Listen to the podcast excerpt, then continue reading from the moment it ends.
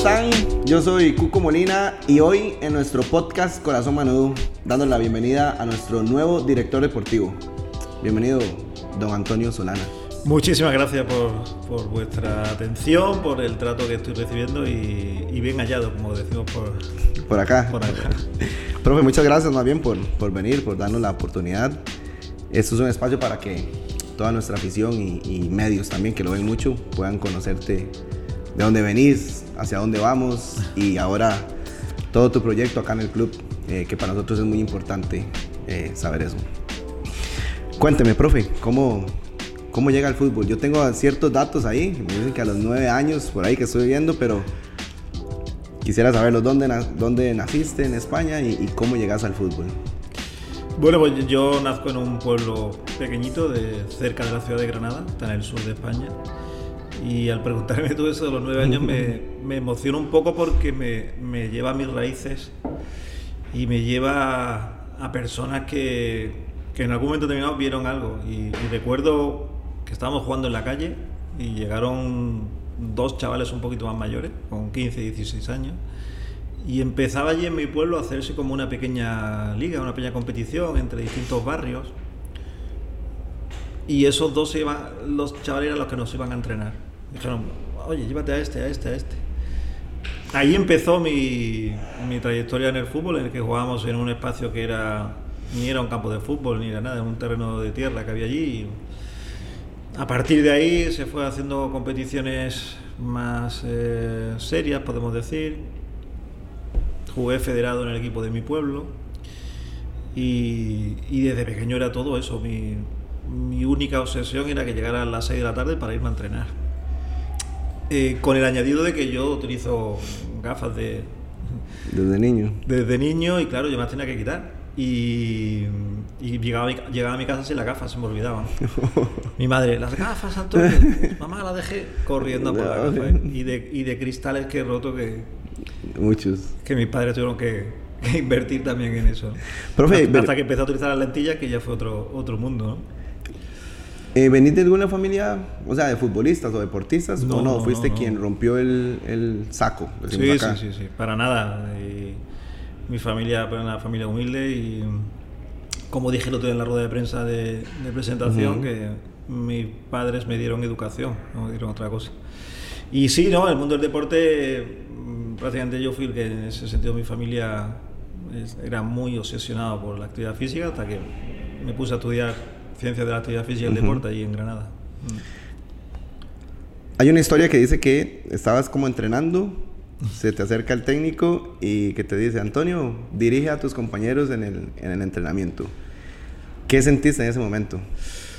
Pues por una parte una sensación de, de, protagoni- de protagonismo, ¿no? de- de- de mejorar mi autoestima, mi autoconfianza, porque dije, ah, va. Como sensación de liderazgo, sí es verdad que yo era el capitán también del equipo, ¿no? Mis compañeros me elegían eh, casi siempre, entonces en el colegio también era el delegado del colegio, o sea que, no sé, algo veían los demás que...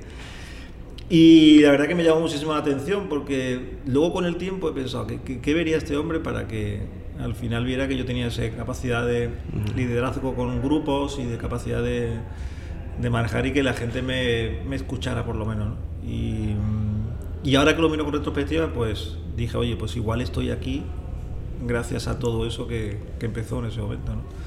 ¿Cuándo dijiste? ¿Verdad? Porque ya han pasado tantos años y ya hoy estás o, o has liderado muchos departamentos y clubes. Pero ¿cuándo dijiste? Pues no, no, no me da para ser futbolista o sí te daba, ¿verdad? ¿Cómo fue ese, ese cambio y, y que don Antonio dijo, no, me voy por la, por la parte técnica y pues nos vamos para allá? Bueno, eso se va dando cuenta uno en el día a día. Porque ves que hay jugadores, compañeros, amigos tuyos que son mejores que tú. Y eso yo creo que todo el mundo lo vemos, ¿no? Eh, lo que pasa es que mi afán de, de- de motivación, mis ganas de seguir jugando, mis ganas de entrenarme, pues hacía que, los entrenadores seguían contando conmigo. Yo era, seguía jugando y la, la posición en la que yo jugaba era defensa, relativamente más cómodo que los buenos, ¿no? Y seguí jugando en el equipo de mi pueblo en ese sentido. Una vez me seleccionaron para una selección de, de allí, de Granada y tal, pero uno se va dando cuenta en el día a día que, oye, mm, ¿quién es el bueno? Pues es aquel, es aquel. Yo no soy el bueno. ¿no? Y como mi. Yo eh, con el tiempo, con, quizás con 16, 16 tuve muy claro mm, hacia dónde quería ir. Quería dedicarme, quería tener un trabajo que trabajara en el mundo del deporte y que además me permitiera influir en, la educación, en la formación de otras personas. Y en aquel momento, eso que lo que me permitía eso era eh, hacer la carrera universitaria de educación física en ese momento. Y peleé por ella para, para, poder entrar, porque entrar allí era muy difícil, entraban solamente 60 personas, la nota de corte académica del bachillerato y, y, luego hay unas pruebas físicas que había que hacer. Yo estuvimos un año, yo estuve un año entero entrenándome para esas pruebas físicas. Y, y, fui uno de esos elegidos, de esos 60. Y claro, pues para mí ya fue eh, alcanzar, mi, seguir jugando al fútbol en el equipo de mi pueblo, pero ya yo ya empecé a verlo, que yo ya incluso ya dirigía semiprofesionalmente los calentamientos de mi equipo ya senior, porque yo ya tenía esos conocimientos para dirigir un calentamiento. Yo ya hacía, proponía entrenamientos de condición física o de preparación física porque yo iba adquiriendo esos conocimientos. Entonces fui aplicando lo que yo aprendí en la facultad, lo fui aplicando en, en los equipos porque los entrenadores confiaban un poco en, que, bueno, Antonio está estudiando ciencia del deporte, pues que Antonio nos, nos ayude. Ok. Profe, me parece, o sea, yo, yo creo mucho que Dios guía, ¿verdad? Eh, y, que todos tenemos una razón de ser en, este, mundo y que Dios, si, si nos dejamos, nos, guía hacia ahí, ¿verdad? Entonces, desde tus nueve años, tal vez Dios, estoy claro que Dios quería que llegaras a esta posición que, que tenés o que has tenido. Pero ¿cómo Antonio Solana de Granada, un pueblo pequeño, llega al Sevilla más importante de la historia que lo llama Monchis, que afición busquen quién es Monchis del Sevilla. O sea, creo que a nivel mundial, un personaje del fútbol. ¿Cómo llega Antonio Solana de, su facultad, no sé si en, Granada estudiaste, a llegar a ese momento a ser el director de metodología del Club Sevilla? Ese proceso es largo, pasan bastantes años, porque en aquel momento yo empiezo a trabajar en el Granada Club de Fútbol como entrenador y preparador físico de otro equipo. Eh, pero por circunstancias económicas dejan de pagar a todo el personal del fútbol base y yo me tengo que ir de profesor de, educación física.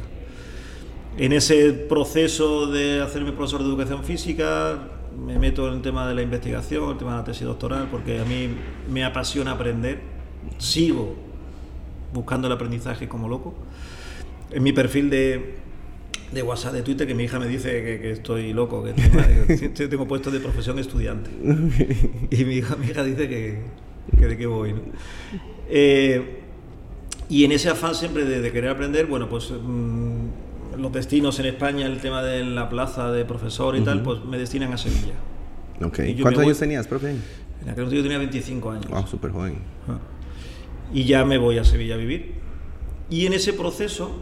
Eh, pues entrego mi currículum para meterme en Sevilla en la, escuela de entrenadores de la federación, para ofrecerme como profesor. Cuentan conmigo y empiezo a, dar clase ahí. Y compañeros míos de, la federación trabajaban ya en el club, en el Sevilla Fútbol Club. Y al cabo de unos años se produce una vacante de un preparador físico y me llama mi amigo que, oye Antonio, se ha generado una plaza aquí. Yo, yo, estaba entrenando en tercera división en aquel momento en varios equipos de allí de Sevilla. Y ya varios años sin entrenar, dedicado más al ámbito de investigación. en, ese en ese momento en Sevilla se construye la Facultad del Deporte, he hecho mi currículum y entro de profesor en la Facultad del Deporte de Sevilla. Y aparece esa posibilidad de, oye, ¿te, te interesa venirte de prueba físico? Era un equipo, creo que era el U15 y yo dije, sí, me apetece. Ya entro en el club como probador físico, al año siguiente me proponen ser el entrenador de ese equipo. Eh, y en ese proceso en el que yo soy el entrenador del, club, entrenador del club, el director deportivo que había en ese momento, Monchi, se reunía de vez en cuando con los entrenadores para ver qué tipo de trabajo hacíamos. Yo me reuní dos veces con él. Una contándole lo que hacía, quién era y lo que hacía en la facultad y eso en aquel momento le estaba dándole vuelta para construir una estructura sólida con distintos departamentos de entrenamiento de porteros, de metodología, de, tecnificación, departamento de, scouting potente.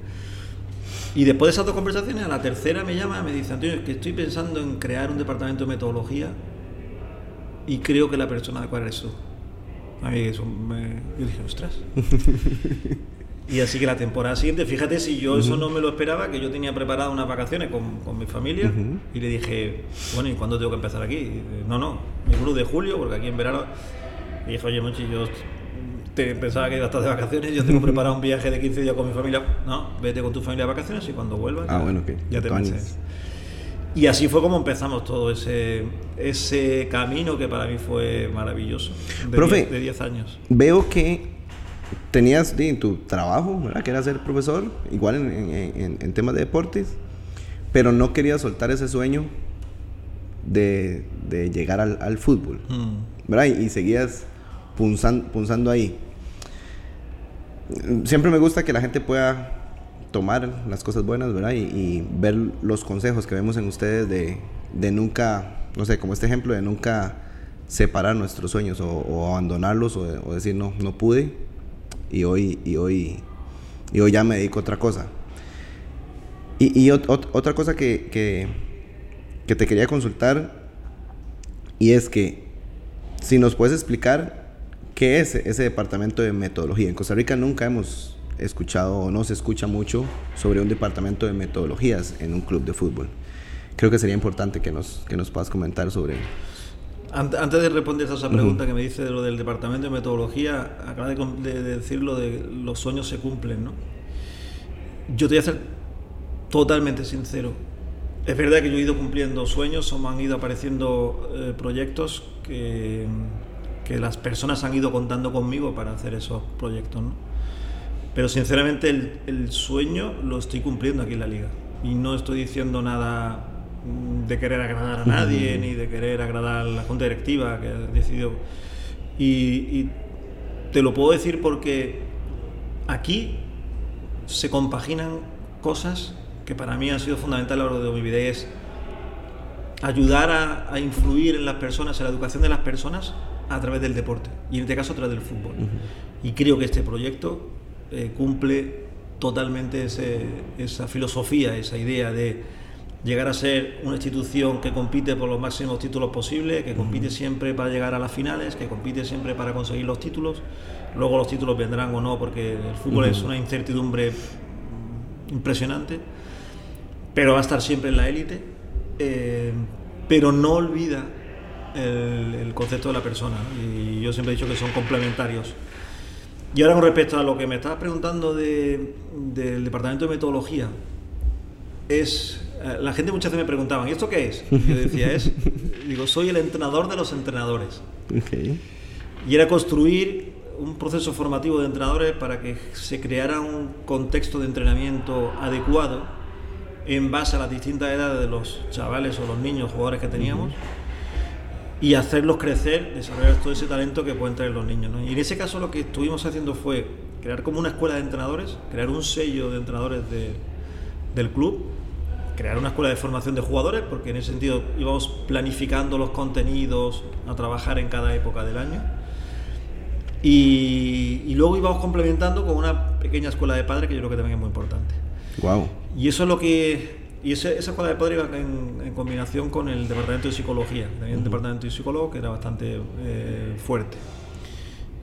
Y eso fue todo el proceso que hicimos, alcanzando el objetivo final que el equipo filial, allí en España, el equipo filial también juega distintas categorías, asciende y desciende. ¿vale?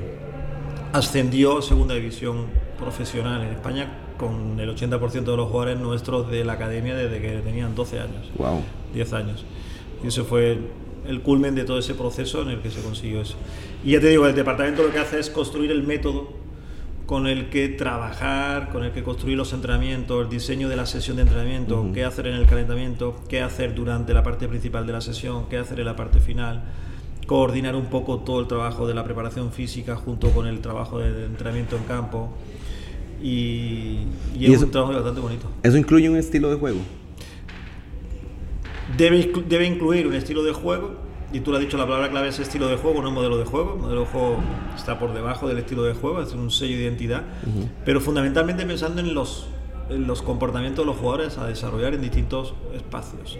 Wow, o sea, es un tema integral Sí. que, que ve el tema psicológico, el tema de cómo se desarrolla el jugador en diferentes tipos de espacio en el terreno de juego, imagino, y con, con estilo y esencia de, de juego que, que quiera implementar. Me surge la pregunta, ¿cómo, ha- ¿cómo hacer que ya vienen 12, 13 años hasta los 18, 20, 17 años que lleguen al primer equipo?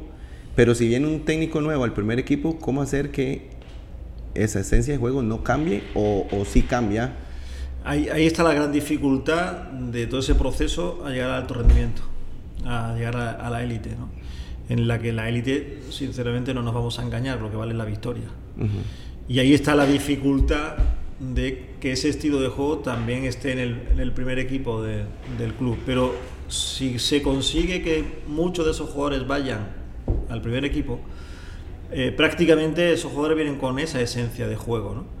Y, y posiblemente el, entrena- el entrenador tendría que adaptarse un poco a esa Ok. filosofía de esos jugadores porque ya la tienen. ¿no? Ok, no, está súper interesante porque creo que es lo que... Y ahora vamos a hablar de eso, ¿verdad? De, de- del- de don Antonio Solana, que trae que su manera de trabajar se apega mucho a lo que el club eh, ha, ha estado buscando. Profe, luego del Sevilla, eh, bueno, Monchi se va a la Roma, ¿verdad? Lástima que no te lleva, por lo menos ahí no, no, no veía esa info. Y, y pasas al Valladolid, que bueno, logran algo impresionante eh, y que suben a, a primera división. ¿Cómo es ese paso por, por Valladolid y ese logro tan importante? Pues la verdad que fue, eh, bueno, Monchi no, no, me- no es que no me lleve a mí a la Roma, no se lleva a nadie, se fue él solo. Eh, los daños colaterales de, sus, de las Ujú. salidas que hubo mucho personal del club que también salimos. No porque nosotros quisiéramos salir, sino porque entró otras personas y dijeron, oye, creamos nuestro equipo de trabajo y, y en ese equipo de trabajo no, no tenéis vuestro sitio. ¿no? Y entonces, pues eh, yo recalo en Valladolid porque también otra de las personas que sale del círculo del Sevilla Fútbol Club se va director deportivo a Valladolid.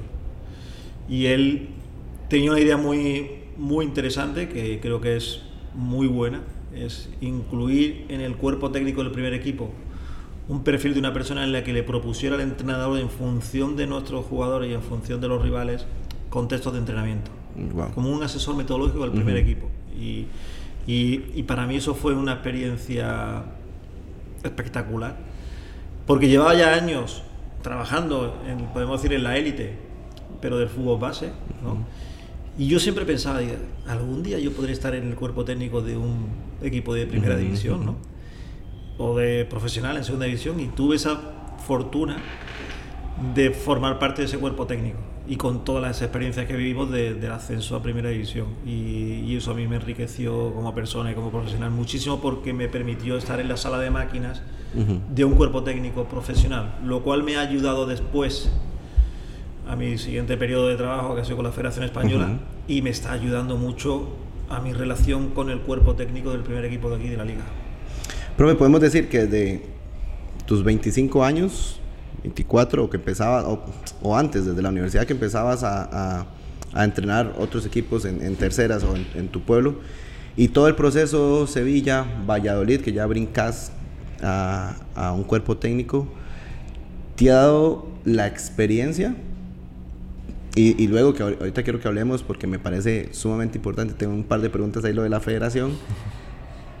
Llegar donde estás hoy, ¿verdad? Y, como la cabeza en, la parte deportiva de nuestro club, ver desde el niño de 11 años, eh, que los tenés acá en el CAR, por supuesto prioridad el primer equipo, pero tenés bajo tus, tu sombra o tu sombrilla ese niño de, de, de 11 años y todo tu equipo de trabajo.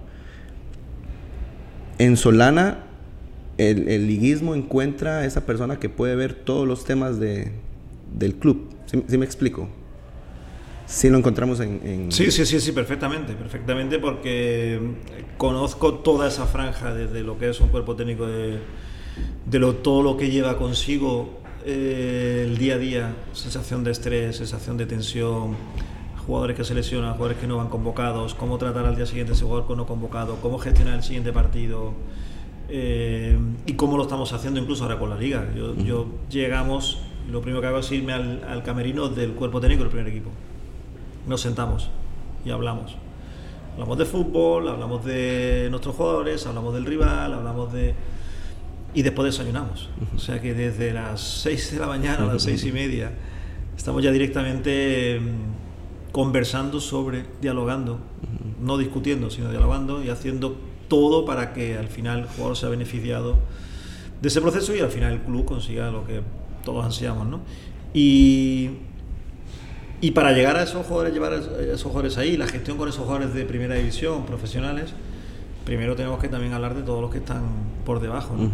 Y compaginar todo eso es complementario. Es, además, es maravilloso ver cuando un jugador como Sebas, por ejemplo, debuta el primer equipo, lo hace bien, que Angel el otro día, cuando lo hace Rayo, cuando lo hace Kane, cuando lo hace todos los jugadores que vamos teniendo, ya el López que va, que va creciendo, Josimar, Doria, es decir, que te estoy diciendo jugadores que, y yo quiero pecar de que se me quede algún nombre por ahí que posiblemente se me haya quedado. El mismo Byron, el portero, Miguel Ajú, es decir, que al final esos ya están en, algunos ya están en la élite o están en puertas de, consolidarse en la élite, lo cual es muy difícil, ¿eh? fácil no es nada, pero debutar con el primer equipo todavía quizá lo pueden hacer muchos jugadores, pero la cuestión no es debutar con el primer equipo.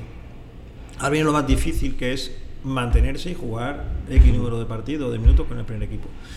Y mi obsesión ahora es esa, ese tránsito entre esos jugadores que están 17, 18, 19, 20 años en camino de, para que cuando tengan 22, 23, 26, 24 estén consolidados. Y para ello vamos a crear un departamento que ya estamos trabajando en él, de tutorización, de seguimiento, rendimiento individual, tanto desde el punto de vista físico como técnico-táctico, psicológico, porque creo que ese salto ya definitivo de consolidarse en la élite es parece que muy pequeño, pero es muy grande. Y no me gustaría para nada que todos nuestros jugadores que tenemos en la academia se nos vayan a ir perdiendo por porque no hagamos ese proceso de, de selección y de formación adecuado. Wow. Wow, porque no, no nos esperamos, ¿verdad? Siempre, siempre hay puntos de mejora, pero somos ahorita un club que, que está en el ojo de, de, todos con, con, todo lo que estamos haciendo, el, centro de alto rendimiento, toda su liga menor, todo el proceso que hemos llevado. Y me parece súper interesante porque hay cosas que no vemos, como esto que decís, ¿verdad? Ese, ese, creo que es un escalón entre debutar y mantenerse ahí, que tal vez nadie lo ve o no y no y, y, no lo vemos porque durante el tiempo profe han debutado muy buenos jugadores o gente personas que creíamos que iban a ser muy buenos jugadores y se quedan en ese camino. Entonces como liguista muchísimas gracias por traer esto nuevo acá también para que estos jóvenes puedan mantenerse eh, durante el tiempo. Eh, perdón que te interrumpa porque además creo que es muy importante ese mensaje. Y no es solamente un problema de Costa Rica, ¿eh? sinceramente es un problema de, de, de todo el mundo y posiblemente la sociedad que estamos construyendo. Y no quiero cargar mucho con el tema del entorno familiar, pero en muchísimos casos el entorno familiar tiene que cuidar ese tipo de cosas. Creemos ya que porque con X edad un jugador debute en el primer equipo ya lo tiene todo hecho. Y te puedo garantizar que llevo aquí ya tres semanas y ya he tenido varias reuniones con los jugadores de U20, con jugadores que están en dinámica primer equipo pero juegan con U20 y les he dicho, ojo, que todavía no habéis conseguido nada. Es decir, que damos, somos muy dados por hecho de decir, ya ha debutado cinco minutos con el primer equipo, ya es jugador de primera división. No, espera, espera, espera, espera. Tiene que demostrar todavía muchas cosas, tiene que aprender todavía muchas cosas y tiene que partir de la humildad, del sacrificio, del esfuerzo. Porque, como te descuides, el que viene con seis meses más joven que tú o un año más joven que tú te puede quitar el sitio. Y ahora es cuando tú ya te ves, dices, eh, si yo estaba aquí, como que de pronto en seis meses, en un campeonato, en, dos campeonatos, no, no, evoluciono y no crezco. Hay que seguir creciendo, hay que seguir aprendiendo, hay que seguir siendo humildes. Y ya cuando tengas 26 y 28 años veremos a ver cuál ha sido tu carrera. Pero hay un error ahí que a nivel social cometemos, estamos todos, que creemos que esto ya se ha conseguido todo y no. Profe, y creo que los el tema de los padres es un tema muy importante. ¿verdad? Nos, hemos topado acá donde un papá ayuda para que su hijo eh, se eleve y explote como profesional, pero también nos ha tocado eh, donde eso, cinco minutos en primera edición ya creen que es, es, jugador de, profesional y falta mucho y el jugador, voy a decirlo muy coloquial, se enferma, ¿verdad? Mentalmente y, y eso trae, trae un daño vamos a preparar a los jugadores para que esto no suceda. También el podcast lo ven muchos padres que tal vez puedan tener su hijo que tiene condiciones de 9, 11, 12 años. Creo que es importante que, lo, que puedan saber de, tener paz y humildad con, con, su hijo. ¿Qué nos podrías decir o qué podrías decir a esos padres que vienen con sus niños creciendo? Básicamente que lo único que tienen que hacer es potenciar que su hijo sea feliz practicando deporte que ni con 9, ni con 10, ni con 11, ni con 17, ni con 18 sabemos todavía si va a ser profesional y va a tener una carrera muy exitosa y de aquí puede saltar a Europa o a Estados Unidos y pueda tener unos contratos millonarios. que sea feliz, que es un niño. Y como niño que es, tiene que ser feliz. Y el fútbol lo tiene que utilizar como diversión, como distracción, de forma eh, eh, de ocio. Ya poco a poco tendrá que venir, lo que tenga que venir va a venir. Pero tiene que venir poco a poco. Eso por un lado. Y en segundo lugar, eh, potenciar, el padre tiene que estar externo a lo que las decisiones que tenga el club, porque el club ha decidido contratar a una serie de entrenadores que están formados, que son buenos y que la decisión no se toma porque sea caprichosa.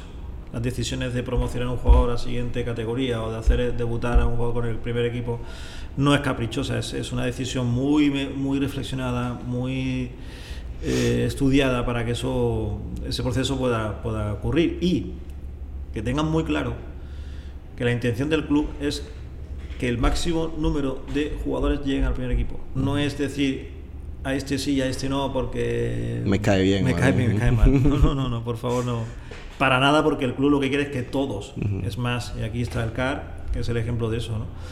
Por tanto, es eh, muy importante y, aparte es muy necesaria la labor de los padres como complemento, pero no como foco principal, es complemento a las decisiones que el club pueda tomar o a la formación de los jugadores que puedan. Y, y creo que es una decisión muy acertada que, por ejemplo, los padres no puedan asistir a los entrenamientos, pero no por nada. No por querer fastidiar a los padres, sino porque si no su hijo va a estar más pendiente de lo que el padre o la madre le diga, eh, porque luego después a lo mejor el padre se lo lleva a su casa y le dice... Hiciste esto mal, hiciste Claro, y al final creo que es perjudicial para, para el niño. Y, exactamente igual que no nos metemos con el profesor que da clase... en la escuela? En la escuela. Tampoco nos metamos con el entrenador y discutamos sus decisiones. Sí, buen ejemplo ese. Profe, luego llegas a la Real Federación Española de Fútbol. Eh, esto cuando lo leí debo decir que me encantó porque tenés una posición que no sé si muchos en Costa Rica sepan, ¿verdad? Y eras profesor de, de exjugadores y entrenadores, ¿verdad? Entonces te tocaba capacitar eh, los, no sé, quiero que me expliquen muchos entrenadores de España. Y quisiera saber si hay alguien por ahí, algún exjugador famoso así, que haya pasado por las, por las manos de, o las clases de, de don Antonio Solana. Bueno, no, no, no es cuestión de ni, tampoco, ni tampoco quiero pecar, pecar, de humilde, ni tampoco de, prepotente, no es que hayan pasado por mis manos, somos un grupo de, profesores espectacular que tiene la Federación Española en la Escuela Nacional de Entrenadores, eh, dirigido por Pensapso y por Israel López, y debajo estamos todos los profesores que ellos seleccionaron y se montó un grupo de trabajo espectacular. Nos pilló también un poco en, promoción anterior a la pandemia, después ya con la pandemia nos pilló. Y, pero la obsesión de ese grupo fue formar lo mejor posible a, entrenadores y exfutbolistas. Ahí en, en, UEFA hay un, formato, eh, todo el mundo se puede obtener el título de entrenador, pero aquellos futbolistas que han jugado eh, creo que son ocho años, profesionalmente en cualquier país que pertenezca a UEFA. Eh, hacen directamente en la federación de su país, hacen un curso especializado para ellos. Eh, no quiere decir que no sea igual de exigente, yo le puedo decir que es incluso hasta más exigente que, el que hace la ciudadanía con normalidad porque la imagen de ellos es mucho más mediática. Le puedo garantizar que durante dos años y medio están formándose, eh, obteniendo los distintos títulos y se les pide un montón de actividades, se les pide un montón de puestas en práctica que tienen que hacer ellos y nosotros evaluamos esa puesta en práctica, hacemos después una reflexión en grupo, se les va a visitar a los clubes que están entrenando, se hace un comentario sobre sus entrenamientos y la verdad que para mí también, a mí, para mí ha sido un proceso de aprendizaje brutal. Y bueno, nombres sí hay, hay nombres ahí muy, muy, muy significativos, ¿no? Eh, Fernando Torres, por ejemplo, eh, Arbeloa, jugador también de Real Madrid, Miguel Torres, Ander Murillo, Gorka, Iba Gaza, que fue, jugó en Mallorca, eh, Ducher. Es decir, hay, hay un elenco de profesionales ahí, Sergio García, que jugó también en distintos equipos de España, Chisco, que incluso fue entrenador de la, en la Premier, estando haciendo con nosotros la formación, Wow. ya estaba entrenado en la Premier, ascendió con Watford de segunda división a Ah, primera división en Premier. Y ya le digo que, que había un elenco de profesionales que si hay una cosa que los puede distinguir, Samuel Eto'o empezó con nosotros Ah, también wow, muy bien. pero luego se fue de presidente de, de la Federación de Camerún y no hizo el último curso, el último paso no lo hizo. Pero si le puedo decir algo sobre ellos es eh, su humildad, su capacidad de querer aprender y no porque eran exfutbolistas ya decían que lo sabían todo, no. Fueron espectacularmente su- sus experiencias y para nosotros también fueron muy enriquecedores. Y me dejo algunos nombres que a lo mejor no son tan conocidos. Espero que si lo ven alguna vez ellos que me disculpen que no diga sus nombres, pero... Profe, o sea, me parece que has tenido una carrera espectacular, que me imagino ha habido sufrimiento y como lo del Valladolid, ha habido mucha alegría también, ¿verdad? En, en poder llegar hasta donde estás ahorita, pero una carrera súper enriquecedora en el tema deportivo, de capacitación. Me quedo con, con tu frase, que creo que la voy a apropiar ahora de, eh, profesor, estudiante también, ¿verdad? Porque además no solamente, no solamente que te capacitas, sino que imagino que en el proceso eh, seguís aprendiendo de, todo lo que haces, ¿verdad? ¿Cómo llega el profesor Solana a lo que es hoy Liga Deportiva Alajuelense? ¿Cómo sucede, verdad? ¿Cómo te das cuenta? ¿Cómo, cómo surge lo del currículum y demás? Si, nos puedes contar. Sí, bueno, en todo este proceso, en todo este tiempo, eh, he tenido distintas posibilidades, es decir, he estado en distintos procesos de selección de otros, en otros clubes, de otros países incluso, en China, en México, incluso en Estados Unidos, en dos equipos de MLS. Eh, entré en esos procesos de selección eh, y surge también esta posibilidad. Me, me proponen, oye, hay un proceso de selección en el club de la liga, ¿estás interesado? Y yo dije, ah, pues sí. Y a partir de ese momento me empiezo a reunir con, con miembros de la junta directiva. Y desde el minuto uno para mí yo sentía mucha sintonía con todo ese proyecto, con todo ese proceso. Incluso me llegaron a preguntar que, bueno, que- que- es decir, yo no estaba en el paro en Sevilla, yo tenía mi trabajo. ¿Cómo que dejas todo eso, eh, vida cómoda, vida familiar, vida profesional, para, para, si decidimos que seas tú, ¿por qué usted vendría con nosotros aquí a...? Y ahí fue mi respuesta fue muy clara, dije, porque están ustedes poniendo encima de, mi encima de la mesa un proyecto para mí que es uno de mis sueños más importantes, de poder ser de mi vida. Eh, se puede convertir en el proyecto de mi vida, sinceramente, desde el punto de vista personal y profesional. Y eso, ese tren yo no lo puedo dejar pasar. Hay momentos en los que uno ha dejado pasar algún tren y yo Ujú. dije, no, no, este tren yo no lo puedo dejar pasar. Si no sale bien por parte de la liga o no sale bien por parte de Antonio Solana, en la tercera o la cuarta o la quinta estación de parada del tren me bajo y hasta luego y encantado y, y un placer, ¿no? Pero yo tenía que subirme a este tren porque estoy seguro que me hubiera arrepentido después. Es más, lo hablo con mi mujer que, que ya está todavía en España y algunas veces estamos en el momento de que estamos cada uno separado y tal y siempre decimos, oye, si hubiéramos dicho que no, dentro de cinco años, ¿qué estaríamos pensando? ¿Nos hubiéramos arrepentido? Digo, "Pues, posiblemente sí. Entonces, por eso ha sido. Y claro, en ese proceso de selección, pues la junta directiva toma la decisión que, que yo era la persona adecuada.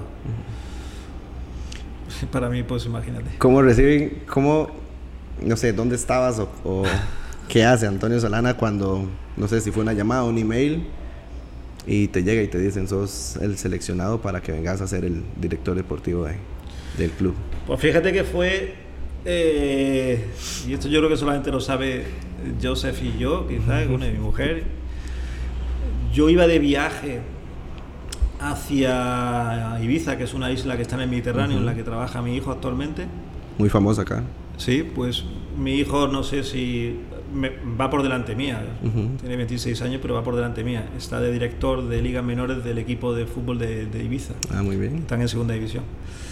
Y nosotros íbamos de visita porque necesitaba que le lleváramos cosas y bueno, pues cargamos el coche una noche antes y cogí unos boletos de, barco y nos fuimos a Ibiza.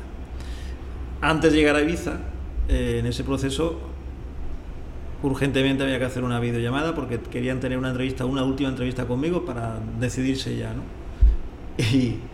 Y, yo, bueno, voy camino de, un hotel cerca de Alicante, en Benidorm, que es una ciudad muy turística en España y en Europa, con rascacielos y tal, y digo, yo voy a un hotel a Benidorm, yo no sé si allí hay, yo, yo, iba sin ordenador, además. Yo no sé si habrá un ordenador para conectarme, bueno, bueno, al final lo hice con el móvil y yo estando yo en la habitación del hotel, eh, hablando con Joseph y teniendo la última conversación con ellos, no me dicen nada. Entonces yo ya salto, me voy en el barco, llego a Ibiza. Y estando en Ibiza me comunican por WhatsApp que, oye Antonio, tú has sido la persona elegida. Vamos a empezar a hablar contigo de las condiciones de tu contrato y de, y de cuándo te podrías venir. Y, claro, ahí, ahí había que sumarle que yo para dejar todos mis trabajos tenía que tener un plazo mínimo de 15 días de solicitar mis permisos en los trabajos que yo tengo allí yo no podía venirme de un día para otro. Que quizás eso fue también la, salida de, del anterior, de Agustín, y mi incorporación tan tardía, pero porque no había chance, chance y tiempo para eso. ¿no? Y, y, una cosa curiosa era que ya en el, en el barco de vuelta, cuando yo vuelvo a los tres días de Ibiza de estar con mi hijo allí, mi mujer todavía no se lo creía, de, ah, pero bueno, esto igual no sale, porque tal, porque cual. Viendo el barco de vuelta recibo el contrato, las condiciones del contrato. Y, le digo a mi mujer, ahora sí, que esto está aquí. Que si digo que sí, si decimos que sí, tengo que firmar y mandárselo a ellos. Pues imagínate ese viaje de vuelta en el barco ese que tarda unas 3-4 horas hasta que llega a tierra firme a la península, a España, pues sensación... En el fondo no voy a dejar de reconocerlo, un poquito de vértigo. Sí, claro, susto. Cambiar una dinámica, salir de mi zona de confort y cambiar de país. Es un trabajo que, que conozco, que controlo, pero es, nuevo, es una liga distinta, es un mercado distinto, son jugadores distintos. Y bueno, pero yo soy atrevido, ¿no? A darle. A darle, a, tomarlo. Iba a decir una palabra, estoy contando, Estoy contando cosas muy, muy, íntimas. cercanas, muy Profe, yo, yo creo que, no sé, te agradezco porque a veces no sabemos ese tipo de detalles eh, que pueda pasar en una contratación de alguien eh, como ustedes. Y, si a veces es muy difícil pasar de provincia, ¿verdad? vivo en Alajuela, me voy a ir a San José y ahí, ¿verdad? Yo siempre he dicho, no, no, no me gustaría irme a vivir a San José. ¿Cuánto más difícil para alguien que tiene sus hijos, su esposa, eh, ya todo su trabajo, eh, su zona de confort, ¿verdad? su charquito en, España y tomar la decisión por su sueño, porque es un, muy buen proyecto y dejar de su país natal para, para venir a, a agarrar un chicharrón, decimos acá, ¿verdad? Este, y darle con todo. Te pregunto,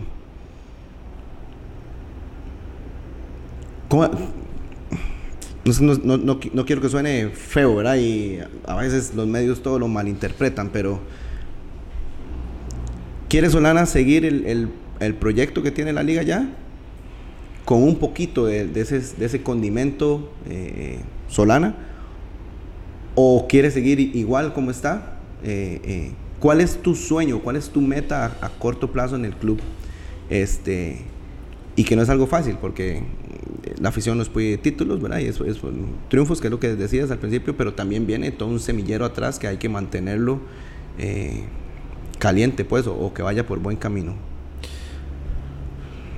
A ver, el, club tiene un proyecto, yo creo que, que se está empezando a consolidar ahora. Es decir, que creo que ha, ido a una velocidad de coche de alta velocidad de Fórmula 1, un Ferrari de estos, ¿no? Un McLaren que ha ido como, como un tiro de veloz.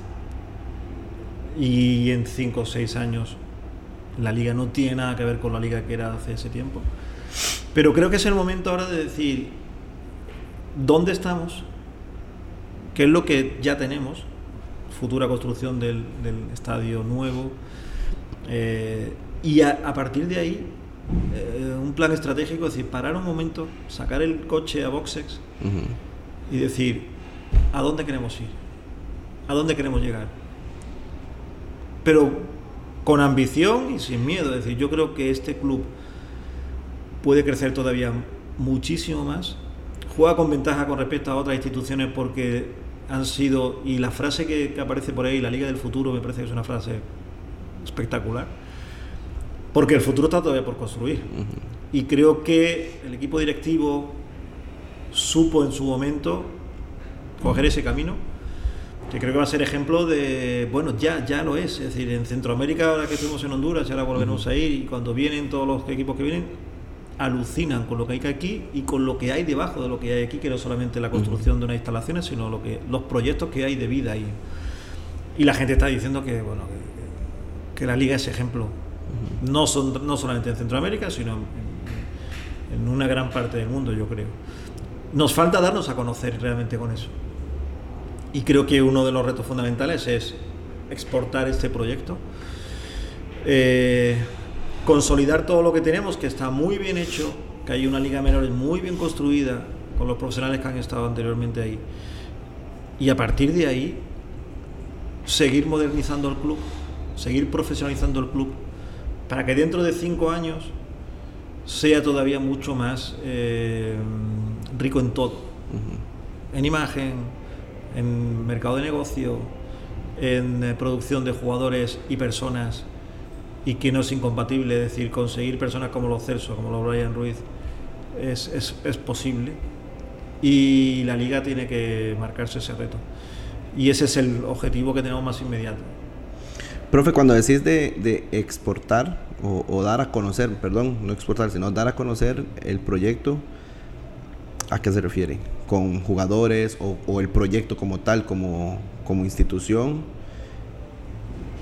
Es introducirnos en los distintos mercados de redes sociales y en los distintos lugares de patrocinio y de tal forma que, hay, que habrá que hacer jornadas de formación, jornadas de puertas abiertas, eh, allá donde vayamos, tener siempre un grupo de un departamento de comunicación, un departamento de redes sociales, un, grupo de comercial, eh, director deportivo dando conferencias, exportando un poco ese producto. Por ejemplo, a mí ya me han... Eh, oye Antonio, cuando vengas por España, en el curso que organiza la Federación Española de Directores Deportivos, nos gustaría que dieras una charla. pues yo voy a ir representando no a Antonio Solana, iré representando el día que vaya, si es que voy, y representando a la liga. Y diré, el proyecto de la liga es esto, esto, esto, esto y esto. Y allí habrá 100 personas escuchándome que serán futuros directores deportivos. Y esa semilla, eso no es una cosa que se hace de un día para otro. Es una semilla que cuesta años eh, sembrarla. Pero allá por donde vayamos, y creo que tenemos futuros eh, intervenciones internacionales, incluso el año que viene con el nuevo torneo de CONCACAF, en el que allá donde vayamos vamos a intentar ir vendiendo ese producto, no llegar solamente a la liga, competir y volvernos, sino... Sí, no, la no solamente la parte deportiva, sino que sea un, otra vez algo integral con toda la parte, o todo lo que es el, el, club. El, foco va a ser la parte deportiva porque lógicamente es por lo que estamos todos aquí. Sí, sí. Por los chavales que tienen 18 y 19 años que van a estar en el primer equipo y el primer equipo que compite eh, mañana y que compite la semana que viene y compite la siguiente. Ese es, ese es el foco y todos tenemos que trabajar para el tema deportivo, pero hay que hacer incrementar eso. Profe, has estado en la élite desde tercera división que nos comentabas, muy joven, hasta primera división España, Sevilla, segunda y primera con, con Valladolid. Y pues en una federación de fútbol que ha sido campeona mundial con jugadores y técnicos eh, los mejores del mundo. ¿Qué tan lejos está Liga Deportiva La Juelense y su proyecto de poder, tal vez no deportivamente, pero sí compararnos con, clubes de, la élite mundial. Yo creo que sinceramente, eh, con respecto a, instalaciones, lógicamente hay ciudades deportivas, hay CAR infinitamente mejores que, el que tenemos. eh, pero estamos hablando ya de los equipos super top a nivel mundial. Pero le puedo ser sincero que yo lo que conozco es el mercado, conozco el tema del mercado de Inglaterra y el mercado español y las ciudades deportivas. No, no, no estamos muy lejos de ellos. En cuanto a instalaciones, incluso mucho mejor que muchos equipos de primera división española y de segunda división española. Creo que lo que tenemos que hacer es rentabilizar mucho mejor nuestros esfuerzos. Y eso es lo que vamos a intentar entre todos. ¿no? Y por tanto yo le digo que a nivel de instalaciones y de proyecto y de consolidación de ese proyecto no, no estamos lejos. Eh, porque muchas veces en el mundo del fútbol, y voy a decir que posiblemente desgraciadamente, eh, los clubes se organizan como para, primer equipo, vender y comprar jugadores para tener, pero olvidan todo lo que hay detrás de ese primer equipo. Sin embargo, la liga no. La liga construye el proyecto del primer equipo en base a lo que se ha construido aquí. Por tanto, solo tenemos, tenemos mucho ganado con respecto a eso, con respecto a equipos de, de Europa. Sí tenemos que crecer a nivel como institución, como eh, incrementar el nivel de, de la competición, de nuestros jugadores, eh, pero eso no depende ya en este caso de la liga, sino que ya de la mano de la federación, del resto de clubes que estén interesados en que el fútbol de Costa Rica crezca. Y yo creo que, sinceramente, y no por tampoco hacer demagogia, creo que aquí hay muchos jugadores con un don natural que luego si los entrenamos bien y generamos buenos contextos, como estamos aquí con nuestras instalaciones, va a aparecer el talento deportivo. Y aquí yo creo que hay mucho. Profe, creo que vamos a ver, eh, teníamos un muy buen proyecto, ¿verdad? Y que, todo el mundo nos, nos alababa, pero todo lo que nos decís, todo lo que sabemos, todo lo que eh, hemos investigado de don Antonio Solana viene a darle ese plus a, que nos hacía falta, ¿verdad? Para poder subsanar algunas cosas que teníamos y darle ese impulso que nos decís a la institución como, como tal y por supuesto que a la parte deportiva. ¿Qué puede esperar nuestra afición de, don Antonio Solana eh, pues con su trabajo y, con todo lo que se viene por delante? De mí solamente lo que pueden esperar es muchísimo trabajo. Eh, trabajar, intentar trabajar desde, no voy a decir la sombra absoluta, pero en la creación de proyectos, en la generación de, la creación de, de, líderes naturales que puedan ser la de todos los departamentos que tengamos crear ilusión, crear entusiasmo y lógicamente eh, en función de, nuestra, de, nuestros ingresos de nuestra, y de cómo estamos como institución, hacer el equipo más competitivo posible para ganar los máximos títulos posibles. Eso con respecto al rendimiento y a la élite. Y vuelvo a insistir, en el mundo del fútbol nadie te puede garantizar un título, porque pueden ocurrir muchísimas cosas. Y luego en el día a día nuestro, eh, buscar esa coordinación, buscar ese punto en común en el que todos rememos en el mismo sentido y todos rememos para que eh, el club sea de verdad ese referente que todo el mundo ve desde fuera. Profe, cierro con esto. Es que siempre me ha, parecido muy interesante eh, cómo trabaja España, ¿verdad? Como, como país en el tema deportivo. Se lo decía Enrique, que sus, desde entrenadores, desde 15 años, hay jóvenes preparándose para ser entrenadores, ¿verdad? En Costa Rica eso nunca. Y, y, ahora que mencionabas, un saludo, fijo a ver el, el, podcast de tu hijo con 26 años, me dijiste, el director deportivo de un club en segunda división de España. Aquí, o sea, profe, en, en los sueños, o sea, eh, eh, no sé, no sé qué pasa y, y qué ha pasado, pero el, profesor don Antonio Solana quiere también traer eso a Liga Deportiva La Aquí tenemos entrenadores muy jóvenes y, quiere llegar a eso y que...